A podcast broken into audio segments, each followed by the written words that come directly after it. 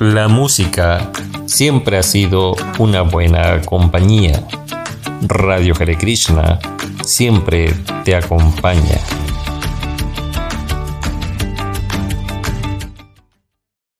Todos los jueves acompáñanos en Chakti Devi, femenina y sagrada. Sobre la energía femenina sagrada y sobre ese despertar de conciencia. Jueves 21 horas, Argentina, Brasil, Chile, Uruguay. Eh, compartir eh, con mucha humildad nuestra experiencia, nuestros saberes. Shakti Devi, femenina y sagrada. Buenas noches, queridas y queridos radio escuchas, radio escuchadores de radio espectadores de mujeres conscientes, otro jueves más eh, juntas, juntos, eh, hablando de temas interesantísimos. Sinceramente, estos encuentros eh, me dejan muy feliz, muy feliz de saber cómo nos podemos nutrir, cómo podemos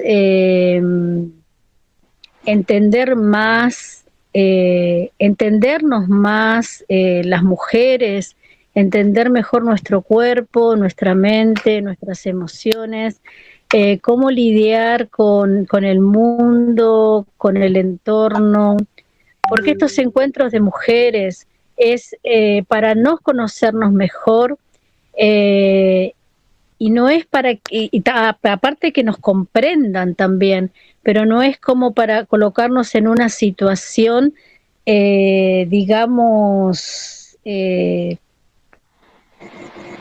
de como si fuéramos eh, un problema o como si fuésemos un, alguien que está, digamos, pidiendo por favor comprensión, sino que es para nos nutrir más, para tomar más conciencia del papel que vinimos a cumplir en la tierra. Si bien la mujer es muy importante, el hombre también es muy importante, porque sin hombre no hay mujer y sin mujer no hay hombre. Para, para nacer necesitamos del hombre también, ¿no? Así como necesitamos de la mujer. Entonces cada uno viene a la tierra a cumplir un servicio muy importante. Entonces, estar cada jueves esperando ansiosa este programa para escuchar temas que tienen a ver con, nosotras, las mujeres, que significa familia, que significa mamá, que significa hijos, que significa sociedad, me parece muy entusiasmante. Entonces, hoy el tema que, prevalece es la mujer sabia, la, mujer y la menopausia. Y para este jueves tenemos a invitadas especiales como Shanti Neves. Em, ella es una grande terapeuta, consteladora, y también es terapeuta de decodificación. Ella después va a explicar con detalles. Eh, y también tenemos a la socióloga Anita. Shanti nos habla desde Chile, Anita desde Uruguay. Y aquí quien les está hablando ahora es Aditi, que está en Brasil. Entonces le voy a pasar la palabra ahora a Shanti, que tiene para nos compartir en este tema tan interesante, la menopausia en la mujer, la mujer sabia. ¿Cómo está Shanti? ¿Todo bien? Hola, hola, muy buenas noches. Todo muy bien, feliz, contenta, agradecida de este, de este jueves, otro jueves más entre nosotras, Shakti Devi para todas, para todos. Y bueno, contenta, no, no más que eso. Agradecerle a todos los radioescuchas por tomarse este momento para ustedes, para este crecimiento, para todo esto que nos hace tanto bien. Eso, saludos Anita, ¿cómo estás? Hola, buenas noches. Muy bien, ¿y tú cómo estás, Yanti? Muy bien también, muchas gracias. Rico tenerte con nosotras. Muchas gracias, muchas gracias por la invitación. Un saludo también a la, audiencia de la radio y en especial a, mi maestra Kakunini Devidasi y a mi maestro Katsuba, que nos están escuchando también acá en Uruguay. Así que, bueno, eh, un saludo para, para ellos y, su familia y, bueno, nuevamente agradecerles por la invitación. Siempre, siempre escucho los jueves. Eh, eh, la audición, porque realmente, como, como decía Diti, es un espacio que nos nutre, un espacio donde uno, una en particular, porque es un, programa sobre, sobre mujeres y lo que nos pasa, aprende y, amplía también la comprensión acerca de lo que somos y, el rol que, desempeñamos eh, en esta sociedad y en este tiempo que nos toca vivir. Entonces, em, para eh, recordar, eh, Shanti, el jueves pasado hablamos de las diferentes eh, fases de la mujer, ¿no? Cuando es niña, cuando es adolescente, cuando ya es adulta y cuando ya llega a la mujer sabia, ¿no?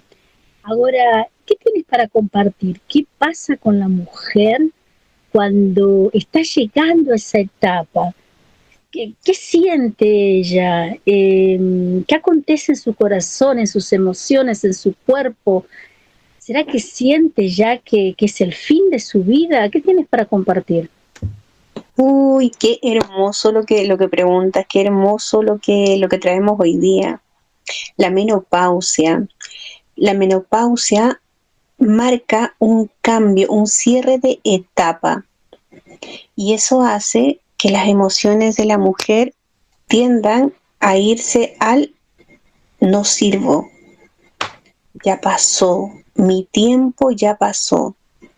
¿Sí? ¿Por qué esas emociones llegan? Porque el cuerpo hace una transformación de tener óvulos para poder procrear pasa a no tenerlos. Por ende, energéticamente dejas de ser una dadora de vida. Y al asumirlo desde el dolor, desde la exclusión, desde el, abandono o el rechazo, entonces definitivamente el cuerpo no lo recibe muy bien. Definitivamente no ocurre que la menopausia, al hacer esa, esa, transformación, te está brindando una oportunidad de sabiduría increíble, donde puedes trabajar en ti desde otro lugar, con otra mirada, desde otra percepción. ¿Por qué sufrimos los seres humanos, no tan solo en, en las mujeres con el tema de la menopausia, sino el ser humano en general? Por la percepción que tenemos de cada asunto. La menopausia es un ciclo, un ciclo nuevo, hermoso, maravilloso, súper invitador a una nueva sabiduría. Pero socialmente, ¿cómo estamos acostumbrados a ver la menopausia? Como un, wow, ya estás vieja. Uy, te llegó la menopausia. No, hay que prepararse ahora para tus cambios de ánimo. Ay, no, es que qué atroz los bochornos no, qué desagradable, no, ya no te ríes como antes, no, estás muy llorona. ¿Mm? Ese trato social, eso, ese ambiente social lamentable que se, que se ha creado en torno a la menopausia, es el que debe cambiar para que todos podamos recibir a la mujer sabia que llega con la menopausia, porque llega otro tipo de mujer maravillosa, un tipo de mujer bella, esplendorosa, desde otra etapa de su vida. Pero si este ambiente emocional la recibe de esa manera, claro que afecta, porque somos agua y el agua son emociones, somos emociones vivientes. ¿Mm? Bueno, hay que dejar de identificarse con esto en gran porcentaje si queremos tener una mejor vida, ¿no? Pero hay que reconocer que estamos sujetos también a esta emocionalidad. Entonces, Shanti. Eh, Dime, querida. Eh, como el, entonces, Shanti, el tema es que los tiempos van cambiando. Por ejemplo, eh, en otra época, ya una mujer con 40 años ya se consideraba la palabra vieja que se utilizaba, ¿no? Que se utiliza, pero con 40 años. Hoy en día, vas a ver a mujeres ya con 60 años, hasta con 65 años, que están muy bien conservadas, muy cuidadas, ¿no? Y sí, pasan por esa etapa de la menopausia, pero no, eh, digamos, eh, no, no, tienen, no están teniendo esa identificación. Claro que depende mucho de la clase social también en la que se encuentra, ¿no? La clase económica tiene mucho a ver, ¿no? Por ejemplo, vas a encontrarte con muchas famosas que, que claro, están en una, en un digamos, en un nivel social o económico que de alguna manera su cuerpo, ¿no? Pueden hacer todo lo que, lo que quieran. Eh, también la alimentación eh, saludable tiene mucho a ver, ¿no? Entonces, eh, yo creo que vivimos diferentes tiempos, ¿no? Em, bueno, no sé qué tú piensas sobre eso. Mira, eh, lo que tú estás comentando es bastante importante porque si todas las mujeres nos viéramos como artistas, como famosas, nos diéramos ese valor, quizá también aprenderíamos a ver un poco nuestro cuerpo y nuestra transformación, no por la edad, sino por lo que yo quiero ver y mostrar hacia afuera, que eso es lo que hace en definitiva un artista, por ejemplo, una famosa, porque ella quiere mantenerse visualmente para su público y para ella. Pero nosotras consideramos eso, consideramos me quiero mantener, me quiero ver, no lo pasamos así en muchas ocasiones. Y es debido al ámbito social una vez más, económico-social, económico-emocional, social-emocional. ¿Cuál es la clave para que nosotros podamos hacer esto? Eh, facilitarnos este paso en la menopausia. Simplemente la aceptación amorosa de que la juventud pasó y me llega otro tipo de juventud porque recordemos que la juventud va por dentro. Si yo me asumo vieja únicamente por la edad, estoy cometiendo un error conmigo misma, es un autocastigo que no me está llevando a algo bueno, algo positivo, algo que me va a nutrir. El fondo, a producir oxitocina, que la oxitocina es la que nos permite desarrollar habilidades y para poder vivir mejor. ¿sí? Entonces, si aprendemos a tener una mirada, una perspectiva diferente a quiénes somos, cómo somos y cómo queremos mantenernos, podemos hacer cambios muy, muy lindos. Cuando la menopausia se hace presente en nuestra vida, es una invitación, es nuevamente una invitación a transformar nuestra forma de pensar y de ver la vida. Eso puedo decir. Eh, Shanti, es interesantísimo lo que tú dices. Y hay un tema clave, y lo voy a decir aquí, el tema de la sexualidad. Em, cuando la mujer está, cuando está en, ese, en la fertilidad, cuando cumple eh, todo ese tiempo de menstruación, de alguna manera la menstruación eh, es es lo que la hace sentir mujer por partes, ¿no? Decir, eh, estoy menstruando, estoy fértil, estoy, estoy viva, estoy... A pesar de que la mujer reniega con la menstruación, ¿no? Muchas veces habrá dicho cuándo va a parar esta menstruación, ¿no? Eh, y a muchas le puede afectar la parte, uh, dejé de menstruar, ahí me comienzo, eh, internamente la persona se comienza a sentir, estoy envejeciendo, y, aquella persona que está muy apegada a lo sensorial, a lo sensual, a la sexualidad, ¿no? Puede sentir, eh, y ahora, hasta mi marido va a comenzar a mirar a las mujeres eh, más jóvenes, ¿no? Que ya aconteció, ¿no? De, hombres, eh, después que la, que, la, mujer llega a la menopausia a buscar mujeres más jóvenes, ¿no? Como te nombres así, como te nombres que no, hay de todo. Eh, más ese tema de la sexualidad, eh, como que les afecta a muchas mujeres. Eh, ¿Tú quieres decir algo o Ana o les gustaría compartir algo con respecto a eso? Sí, sí, me gustaría compartir y seguir el pensamiento de, de Shanti, que me parece muy valioso, la idea que ella transmitió sobre la identificación y es realmente así, las mujeres, eh, sobre todo en, nuestra cultura occidental y en esta época en la que estamos viviendo, eh, construye su identidad de mujer a partir de eh, ese rol biológico de, madre, de procreadora, ¿verdad? Y cuando ese ciclo biológico finaliza, su identidad como mujer se, en cierta manera, entra en, en estado de crisis, pero no es inherente al ser mujer, sino es propio de la construcción que se ha hecho a lo largo de, la historia y, se ha construido socialmente esa identidad del ser mujer y el significado que tiene el ser mujer. Sin embargo, en otras culturas, por ejemplo, el, envejecimiento no es visto como lo vemos nosotros y nosotras. Vemos el envejecimiento como una etapa de caducidad, una etapa donde las personas dejan de ser útiles. En el caso de la mujer, deja de ser útil para la procreación. Y el varón, cuando deja de trabajar, porque la identidad del varón se construye en nuestra sociedad a partir del trabajo, del ser proveedor, deja de ser útil cuando deja de trabajar. Entonces, en, los dos ciclos, ¿no? Para el varón, cuando deja de trabajar, se produce una crisis, y en la mujer, cuando deja de ser fértil, fértil no, cuando deja de tener, eh, o sea, de, de poder crear o, reproducirse biológicamente, cuando termina ese ciclo biológico, se produce una, una crisis en su propia identidad.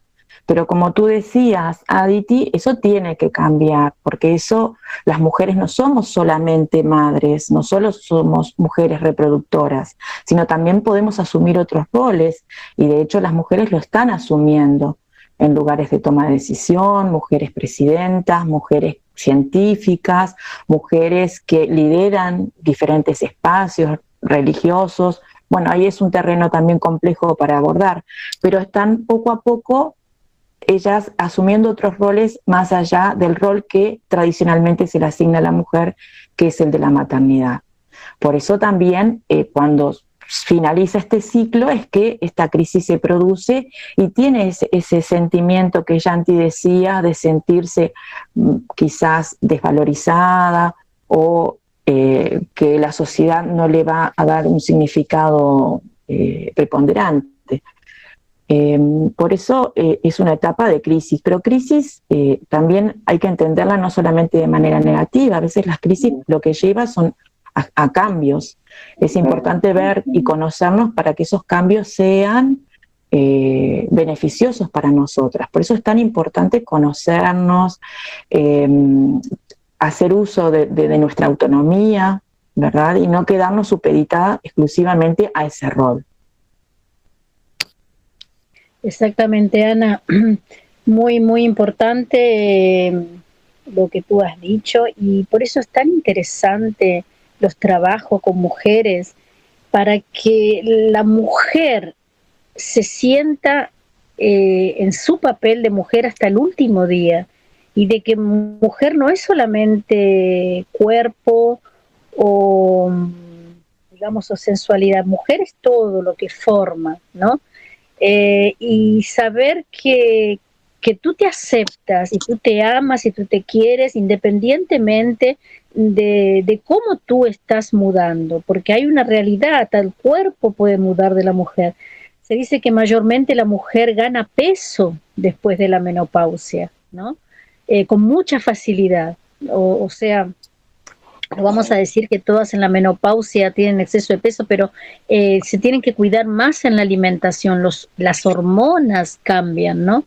Entonces, eh, sé aceptar, saber es una etapa de mi vida, ¿no? Es una etapa que, em, que tengo que pasar.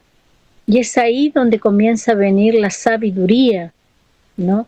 Entonces me parece muy, eh, muy, muy, muy interesante este tema que estamos abordando, ¿no? Entonces, eh, con respecto a los miedos, Shanti, eh, ¿podrías decirnos algo con respecto a eso? Sí, el miedo más importante surge precisamente de la, identificación con el rol maternidad, procreación. Si yo dejo de ser un miembro del clan, un miembro de la sociedad que, que producía vida, entonces hoy día ya no produzco vida, seré excluida ya no me amarán, ya no tendré el mismo valor.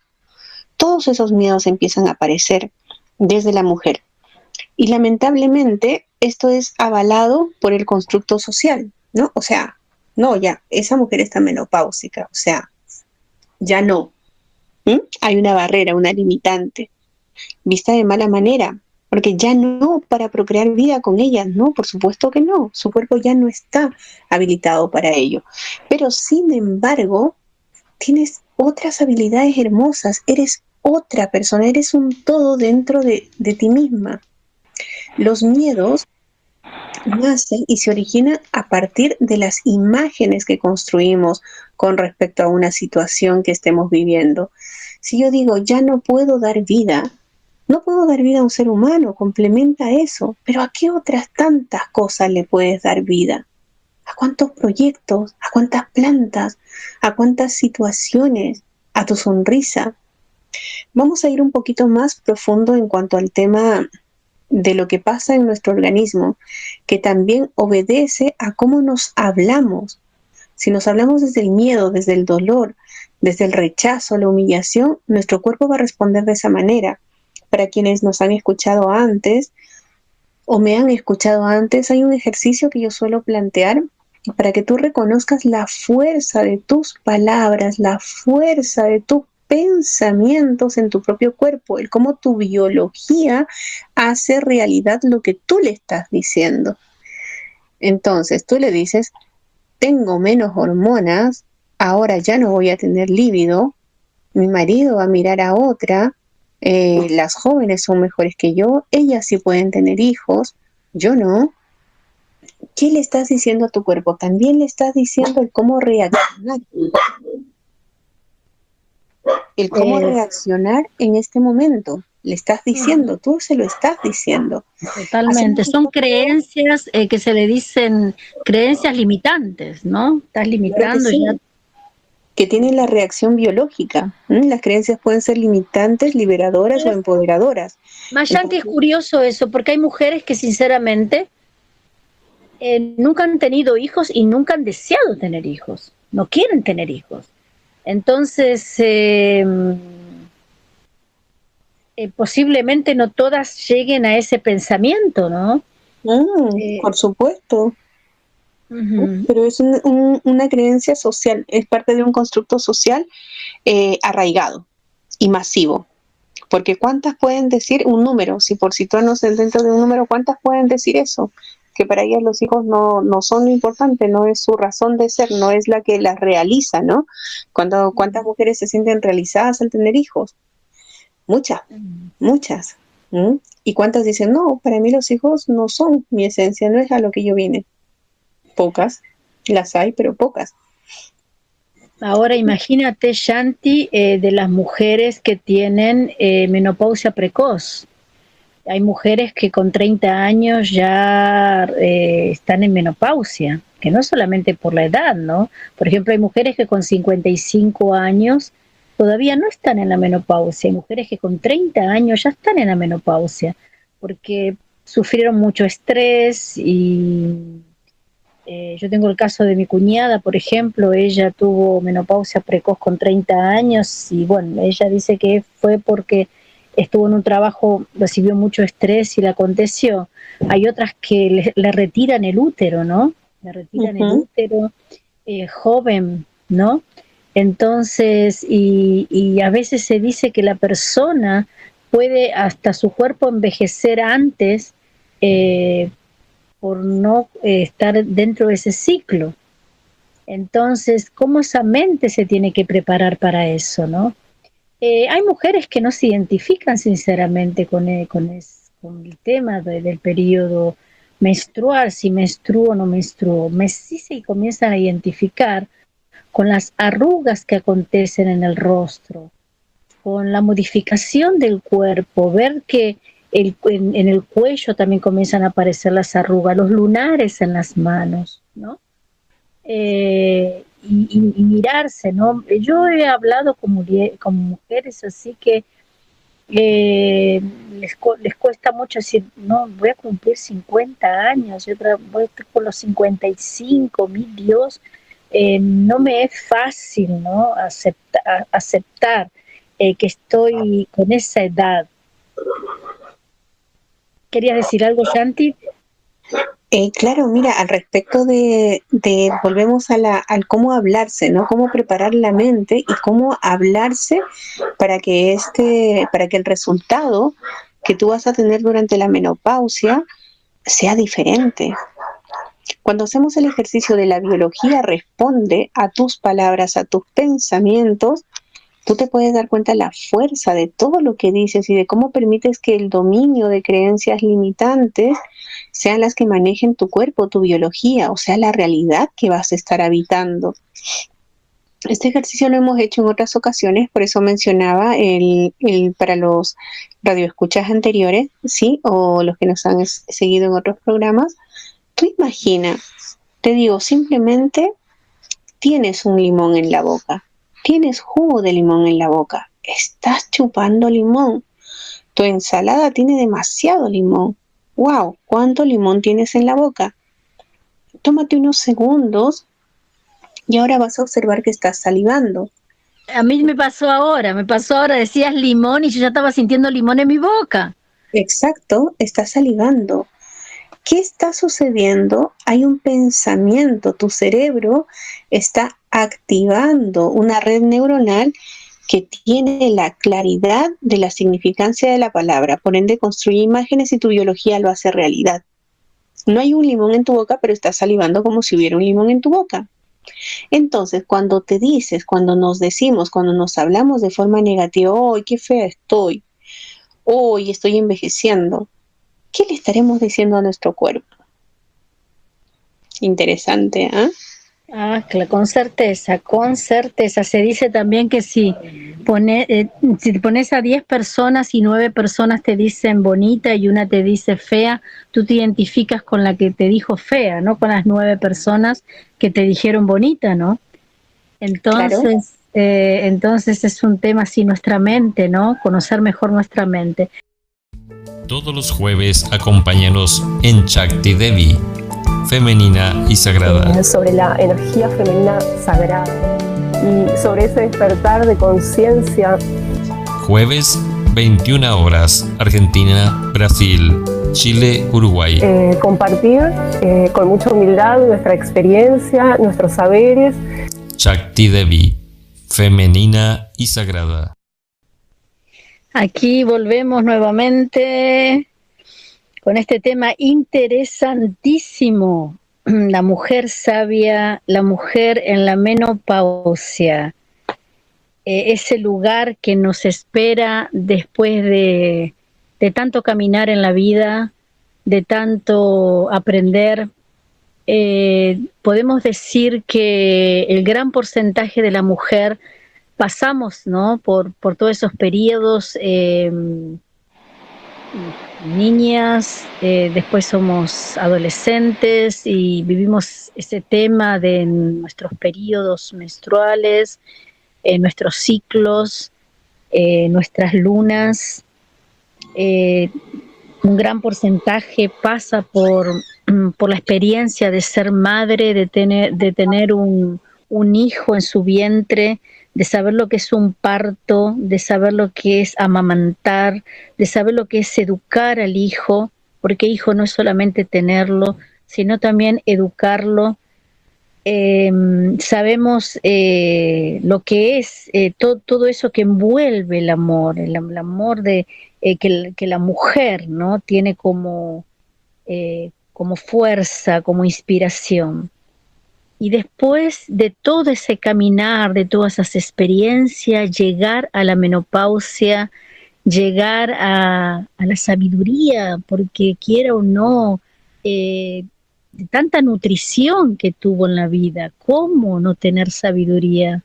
¿Cómo no, eh, no poder aconsejar a sus hijos, aconsejar a sus nietos, cuidado con aquí, cuidado con allá, ya lo viví, ya lo pasé, ¿no? Y esa es la mejor riqueza que podemos tener. Es tan lindo escuchar a esas mujeres que, que han vivido experiencias grandiosas, por, esos, por eso eh, en muchas filosofías, ¿no?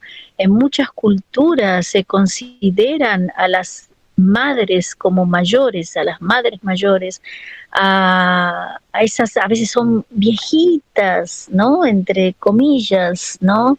Esa palabra que se utiliza, ¿no? Pero están, pero tienen tanta sabiduría eh, y, y, que saben tanto la naturaleza y que saben tanto eh, que nos pueden aconsejar una y otra vez.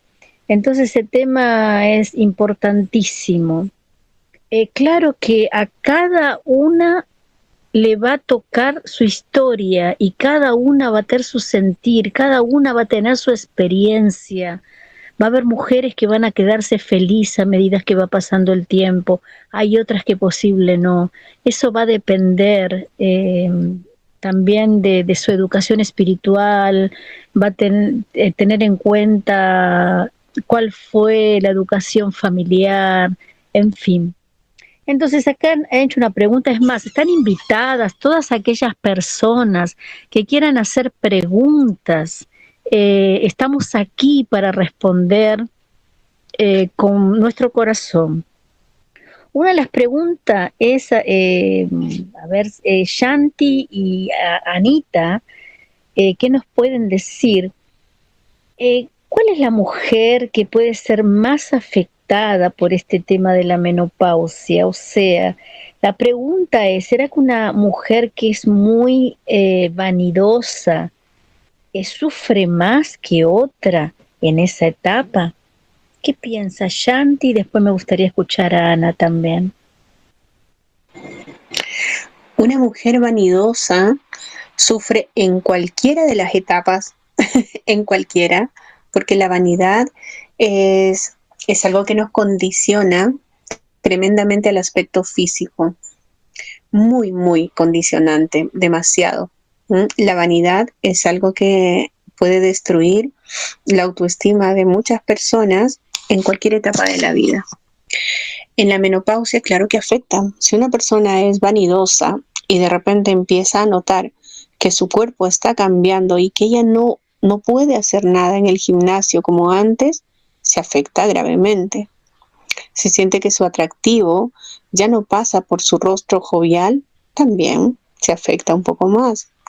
Entonces, definitivamente sí, una persona vanidosa, muy vanidosa, sí, vamos a aclararlo porque la vanidad en cierto grado también ayuda a la autoestima, pero el exceso, todo exceso es perjudicial, sí, y en este caso el cuerpo vive diferentes transformaciones y si no las sabes aceptar, porque no aceptas tu color de pelo, porque no aceptas eh, tu tipo de cuerpo y te haces cambios, imagínate, imagínate cuando ya no lo puedes controlar, cuando ya no te puedes, puedes alimentar tu vanidad con, con cirugías, con tratamientos, con colores y etcétera.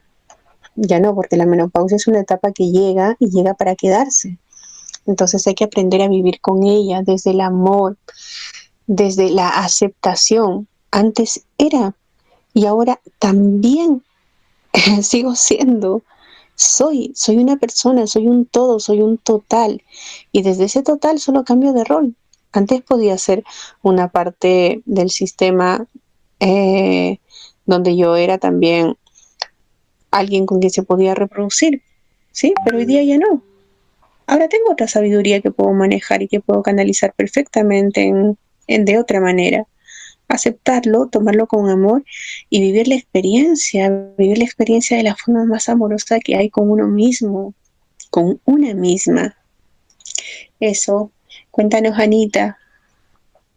¿Cuántas cosas se podrían, se podrían decir acerca de, este tema que es tan complejo, tan interesante, pero me voy a, me voy a centrar en, en un aspecto de él que lo hemos mencionado en nuestra charla, que es el del cuerpo de las mujeres. El cuerpo de las mujeres históricamente ha sido un territorio, un territorio en el que han invadido creencias, en que lo han invadido nociones, significados, que muchas, muchos de ellos están muy alejados lo que es realmente el, ser mujer o ser mujeres, porque tampoco podemos decir que eh, el ser mujer es, se reduce a un solo tipo de mujer. Como ustedes dijeron, hay mujeres madres, pero hay mujeres que no son madres por elección o no, pero tampoco es un mandato el ser madre. Otras mujeres pueden utilizar su capacidad creadora en, en, otros ámbitos de su vida, en otros roles. Desafortunadamente, se reduce muchas veces el rol social de la mujer a este rol biológico o, este, o esta actividad biológica que tiene que ver con la procreación. Pero el cuerpo de las mujeres, volviendo a la idea que estaba eh, compartiendo, ha sido objeto de, por ejemplo, de la industria eh, cosmetológica, ¿verdad? ¿Cuánta, cuánta riqueza se produce a partir de los diferentes estereotipos que se crean sobre la mujer. La mujer tiene que ser bella, la mujer tiene que ser delicada, la mujer tiene que ser delgada, la mujer tiene que ser, tiene que ser. Siempre nos están mandatando cómo debemos de ser. Y en ese mandato social que se nos impone desde afuera y desafortunadamente desde el mercado, en este caso la industria cosmetológica, pero también ahora la industria médica con las cirugías estéticas, la industria de la moda con la vestimenta, y podríamos seguir citando otras, otros campos del mercado que viven a expensas del cuerpo de las mujeres y nos han vaciado de nuestro significado, nos han vaciado de lo que realmente somos nosotras. Por eso es tan importante lo que hablaba Yanti de la autoestima. La autoestima, el querernos, el amarnos, el reconocernos, el reconocernos con otras. Por eso los círculos de mujeres que se hablaban en otros ciclos de, de, de este espacio son tan importantes, porque solo nosotras que vivimos diferentes realidades, sabemos lo que estamos viviendo, solo nosotras sabemos lo que ha sido ser mujer en esta historia, en esta época de la humanidad. Y, con otras es que nos reconocemos, con otras es que aprendemos. Solo nosotras podemos contarnos a, nosotras y escucharnos entre nosotras y generar lazos, generar vínculos. Una palabra muy, muy, muy hermosa que, que yo aprendí hace algunos años es la palabra sororidad. Es una palabra que significa algo muy hermoso, que es la solidaridad que se da entre mujeres por ese conocimiento ancestral que se recupera, que se reconoce, por esa hermandad que existe entre nosotras y, el, y el autocuidado que podemos generar las mujeres, que puede ser intergeneracional, porque las mujeres viejas, eh, viejas en el buen sentido, porque también eso hay que resignificar las palabras que se han eh, transformado en palabras negativas. La vejez no es una palabra negativa. La vejez no significa caducidad, no significa obsolescencia. La vejez significa sabiduría, significa conocimiento, significa experiencia y eso es lo que las mujeres en esta etapa están transitando, mujeres que han aprendido de su vida, de su experiencia y que tienen tanto para dar, tanto para compartir y enseñar. Por eso es tan importante el, poder conocernos, estar entre nosotras, no solamente en nuestra propia generación, con otras mujeres que viven lo mismo, sino también intergeneracionalmente, para aprender unas de otras. Ese conocimiento que antiguamente las abuelas transmitían a sus, a sus nietas, a sus madres, se ha perdido porque, porque también la sociedad se ha transformado y la organización de las familias se han transformado.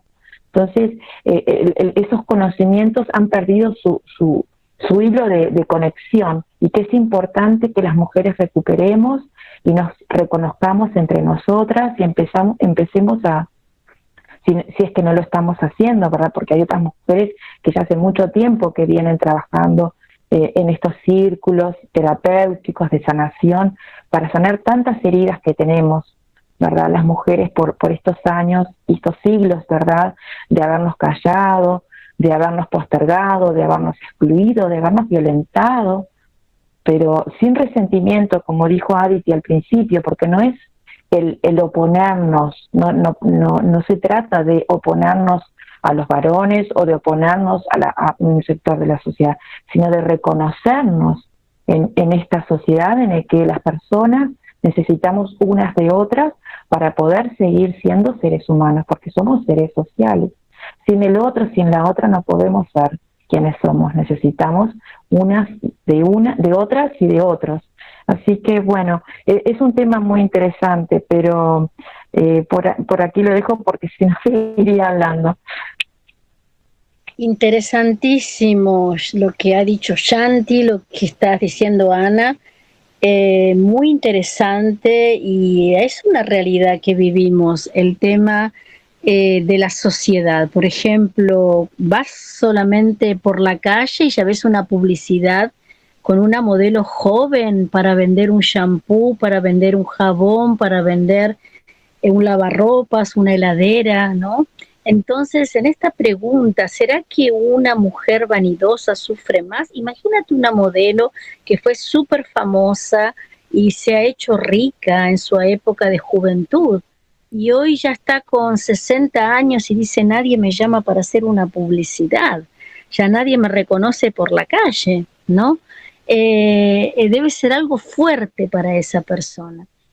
Eh, mi pregunta es, esa mujer que hoy se siente desvalorizada porque eh, llegó a, a, una tercera etapa, se podría decir.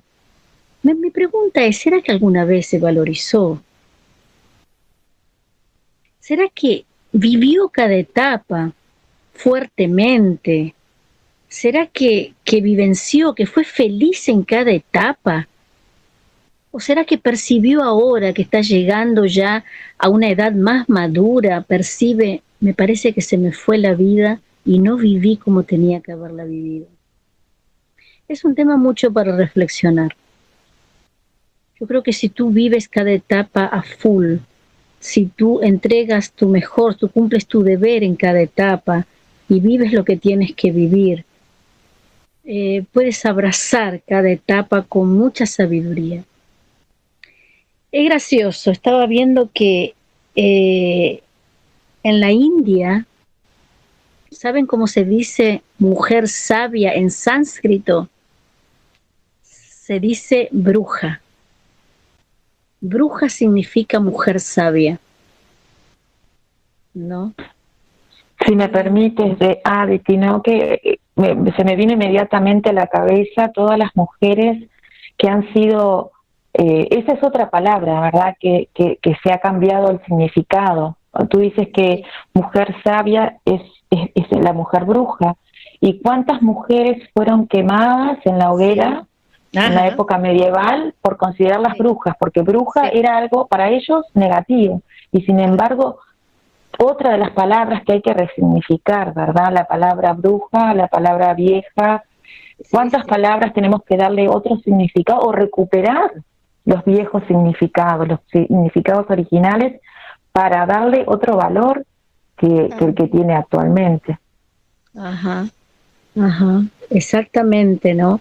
Eh, porque eran curanderas, porque no conseguían eh, con su propia sabiduría, ¿no? Ya, saber lo que, lo que iba a acontecer, porque eso ya fue vivido, porque, eh, en fin, ¿no? La mujer está llena de coraje. Muy lindo este tema que estamos compartiendo y el jueves pasado eh, yo hablé de un libro llamado Mujeres que corren con los, con los lobos. Y, y vi que a, varias le ha gustado este libro, ¿no? me parece, Anita, que tú tienes este libro también, ¿no?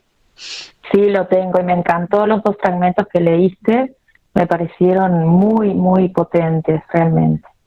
Entonces, eh, voy a leer y estamos abiertos a más preguntas, por favor, si, si alguien tiene preguntas eh, o comentarios también, que quieran comentar con respecto a este tema tan interesante, estamos aquí.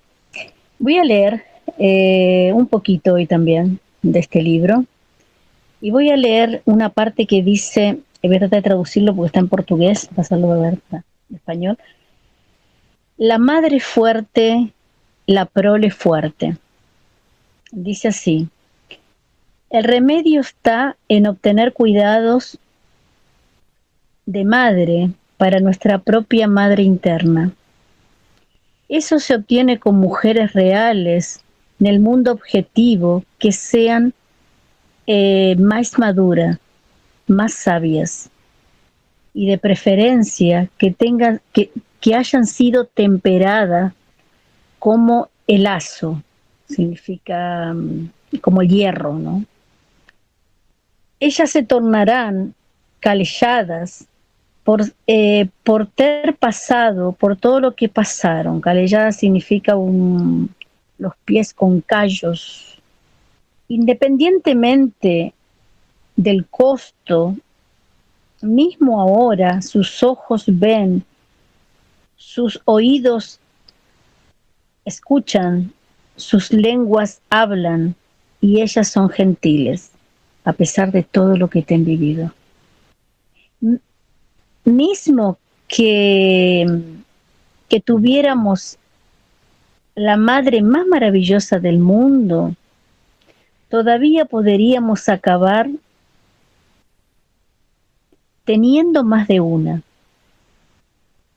Como muchas veces le dije a mis hijas, ustedes nacieron de una madre, mas si tuvieran suerte tendrán más de una, y entre todas ellas encontrarán casi todo lo que precisan.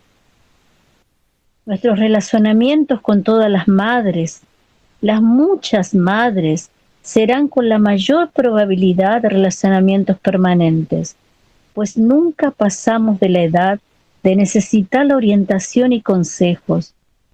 Y eso también no debería ocurrir a partir del punto de vista de la profunda vida creativa de las mujeres.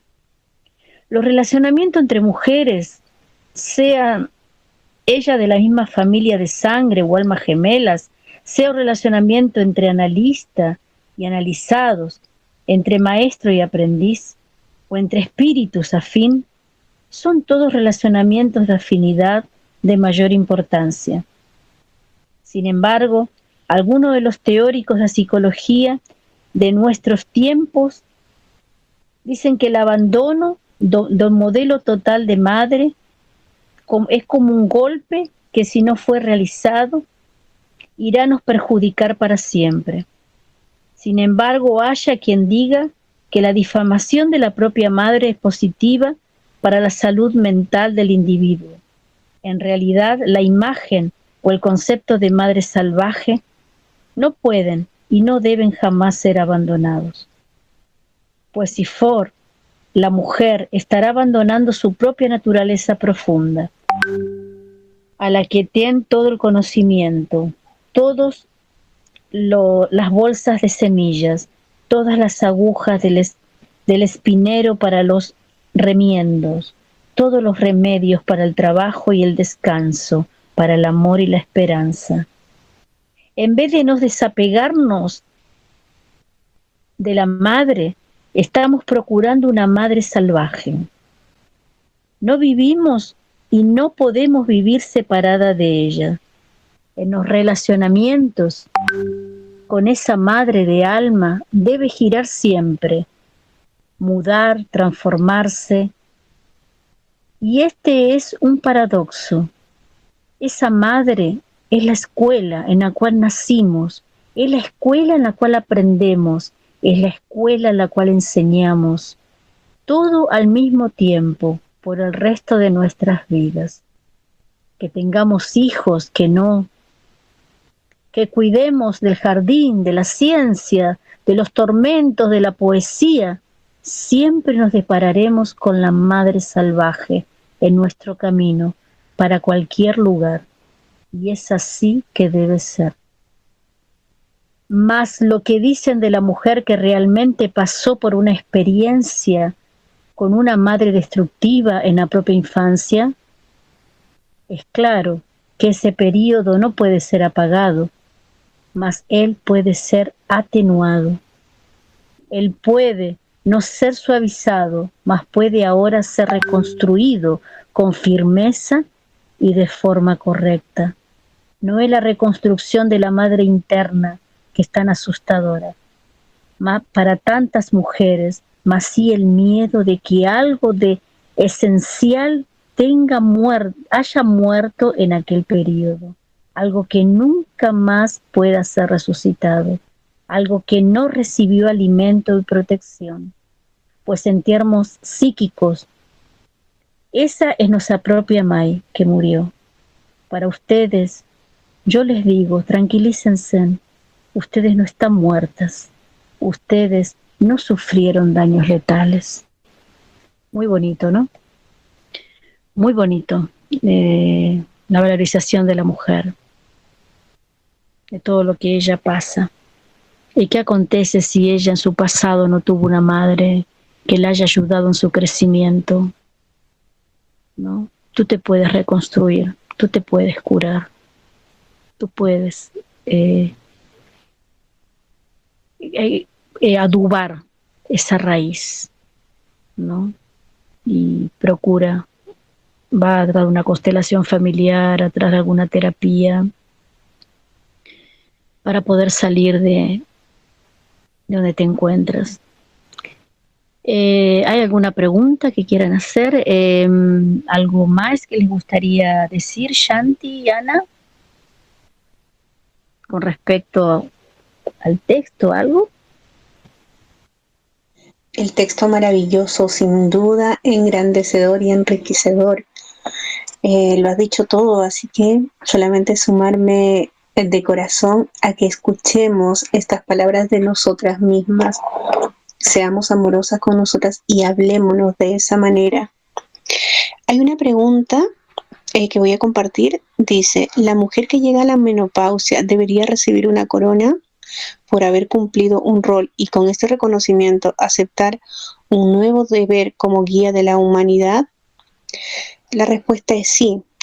Tanto en la menopausia como en la menarquia debería recibir una corona. Hay un ritual y yo tengo un par de amigos que cuando me hicieron esa consulta cuando su hija tuvo la primera menstruación, la segunda hija, porque la mayor no, no tenían esa conciencia, y me dijeron, Chanti, sabes que nuestra niña tiene su primera menstruación y no sé si se te ocurre algo que podamos hacer. Y yo le dije al papá, ¿qué se te ocurre a ti que se le puede hacer o se le puede dar a alguien que está diciéndote puedo traer vida al mundo, puedo extender tu apellido, puedo engrandecer la familia, puedo dar más hijos para que puedan ser amados, criados, cuidados y puedan hacer una sociedad diferente. ¿Qué crees tú que se le puede dar y su respuesta fue honra. Eso, hagan una celebración donde honren la llegada de esta mujer a la sociedad, a tu familia. Hagan una fiesta, que los varones se encarguen de hacer esta fiesta porque están dándole la bienvenida a una dadora de vida. Al despedir a esta mujer de haber cumplido ese rol y ser parte valiosa de nuestro clan, de nuestro sistema, de nuestra sociedad, ¿acaso no merece una fiesta y una despedida y otro cetro como guía, como sabia, como bruja, con otro rol? Esa respuesta es más para cada uno de sus corazones. El mío dice que sí, que lo mereces todo, y no tan solo en esas dos etapas, sino en todas. Pero eres tú quien debes darte lo primero, eres tú quien debe reconocerte y debe valorizarte. Si no lo haces tú, afuera no va a suceder. Un gran abrazo, hermosas, hermosos. Con amor me voy despidiendo. Exactamente, Shanti, exactamente. Eh, se valorizar mucho y las mujeres, sinceramente, tendrían que ser atendidas como reinas, como reinas, ¿no? Con, ellas reciben, necesitan mucho cuidado a pesar de ellas mostrar mucha fortaleza eh, cuidarlos, ser delicadas con las mujeres. Anita, ¿algo que decir? Yo, yo me quedé pensando tanto en, en, lo que acaba de decir Shanti y en, en la lectura que compartiste que, que me encantó. Es un libro que, los fragmentos que has leído han sido tan, tan significativos y en este que leíste en particular, porque uno cuando piensa en una como mujer también se, se piensa a sí misma en su propio árbol genealógico, ¿verdad? Y todas las mujeres que, que han que, que, que, que, me han dado vida, ¿verdad? Porque uno piensa en su madre, piensa en su abuela, en su bisabuela y, va para atrás y, y, piensa en la biografía de cada una y cómo eso en cierta manera también va eh, dando sentido y, dirección a nuestra propia biografía. Y qué lindo que es cuando uno se piensa a sí misma también reencontrarse con nuestras ancestras. Y, y bueno, y que también no solamente el lazo el lazo biológico pueden ser nuestras nuestras ancestras también son otras mujeres que han hecho tanto por nosotras en, en, esta historia de la humanidad y que una puede identificarse con ellas, ¿verdad? Uno puede identificarse con, con otras mujeres, con una maestra, con una vecina, con una compañera de clase, en fin, pero eh, es, tan lindo reconocerse en ellas, ¿verdad? Y, saber que otras mujeres también se pueden reconocer en una y generar este, este espacio de sororidad que es tan importante para que nosotras las mujeres no, nos queramos un poquito más y, y, bueno, y aceptemos, aceptemos la, la, la etapa en la que estamos transitando, y, y, que se viva con intensidad y que si hay alguna herida de la infancia, de la adolescencia, de alguna etapa previa, que se puede sanar y que lo mejor para sanarlo siempre, bueno, eh, cada uno elige su camino, ¿verdad? Eh, cada uno elige su camino, pero es siempre eh, quererse, conectarse con una misma, con su propio ser. Y bueno, en mi caso, eh, yo me conecto también con, con la divinidad. Así que, bueno, me despido y agradezco mucho la invitación que para compartir con, con estas mujeres tan sabias como Aditi y Shanti y con la audiencia de la radio. Muchas gracias. Gracias, querida Anita, querida Shanti. Eh, muy feliz me ha hecho poder compartir este momento. Es como si nos hubiésemos sentado a tomar nuestro té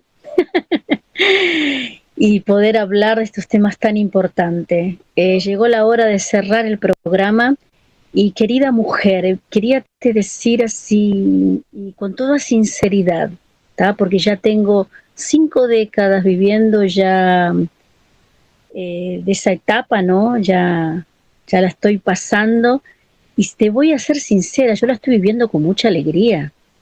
Yo la estoy viviendo con mucha alegría y cada año que pasa eh, lo tomo con más felicidad. Y, lo que te quería decir, que, eh, que tienes que aplaudirte cada año que vivas. Tienes que estar feliz que estás llegando, no sé, 50, 60 años y cada vez más, y, y cada año es un aplauso, ¿no? Un año más una oportunidad más me da la vida. Porque hoy en día, con tantas epidemias, con tantos virus, con tantas guerras, con tantas cosas, no hay tanta gente que, eh, que se está yendo de este mundo antes y que tú cada año que pasa, como decía mi suegro, mi suegro siempre decía, después de los 60 años todo es lucro, ¿no? Entonces, eh, cada año que pasa, y si te miras al espejo, cada, cada arruga que puede, que puede venir, es cada recuerdo de la vida. La vida es un sueño, la vida es un soplo, la vida pasa. Tenemos que pasar por cada etapa porque es parte de nuestro aprendizado, pero ríe, corre, eh, no, no te quedes eh, quieta, haz algún deporte, eh, va a hacer academia, fai yoga, practica meditación, únete a otras mujeres, teje, borda, grita, haz teatro, haz música, danza, vive. Los años, los años pasan y este cuerpo es temporal, estamos de paso en este mundo y es nuestro deber y nuestro ciclo dejar este mundo y de la mejor manera y de la manera más sabia Entonces cada año que pasa aplaude, aplaude y agradece a la vida. Gracias por un año más. Y te abrazas, te abrazas, te amas y quiérete más. Un gran abrazo para cada uno de ustedes y lo esperamos el próximo jueves en el mismo horario, en el mismo canal. Ya y gracias.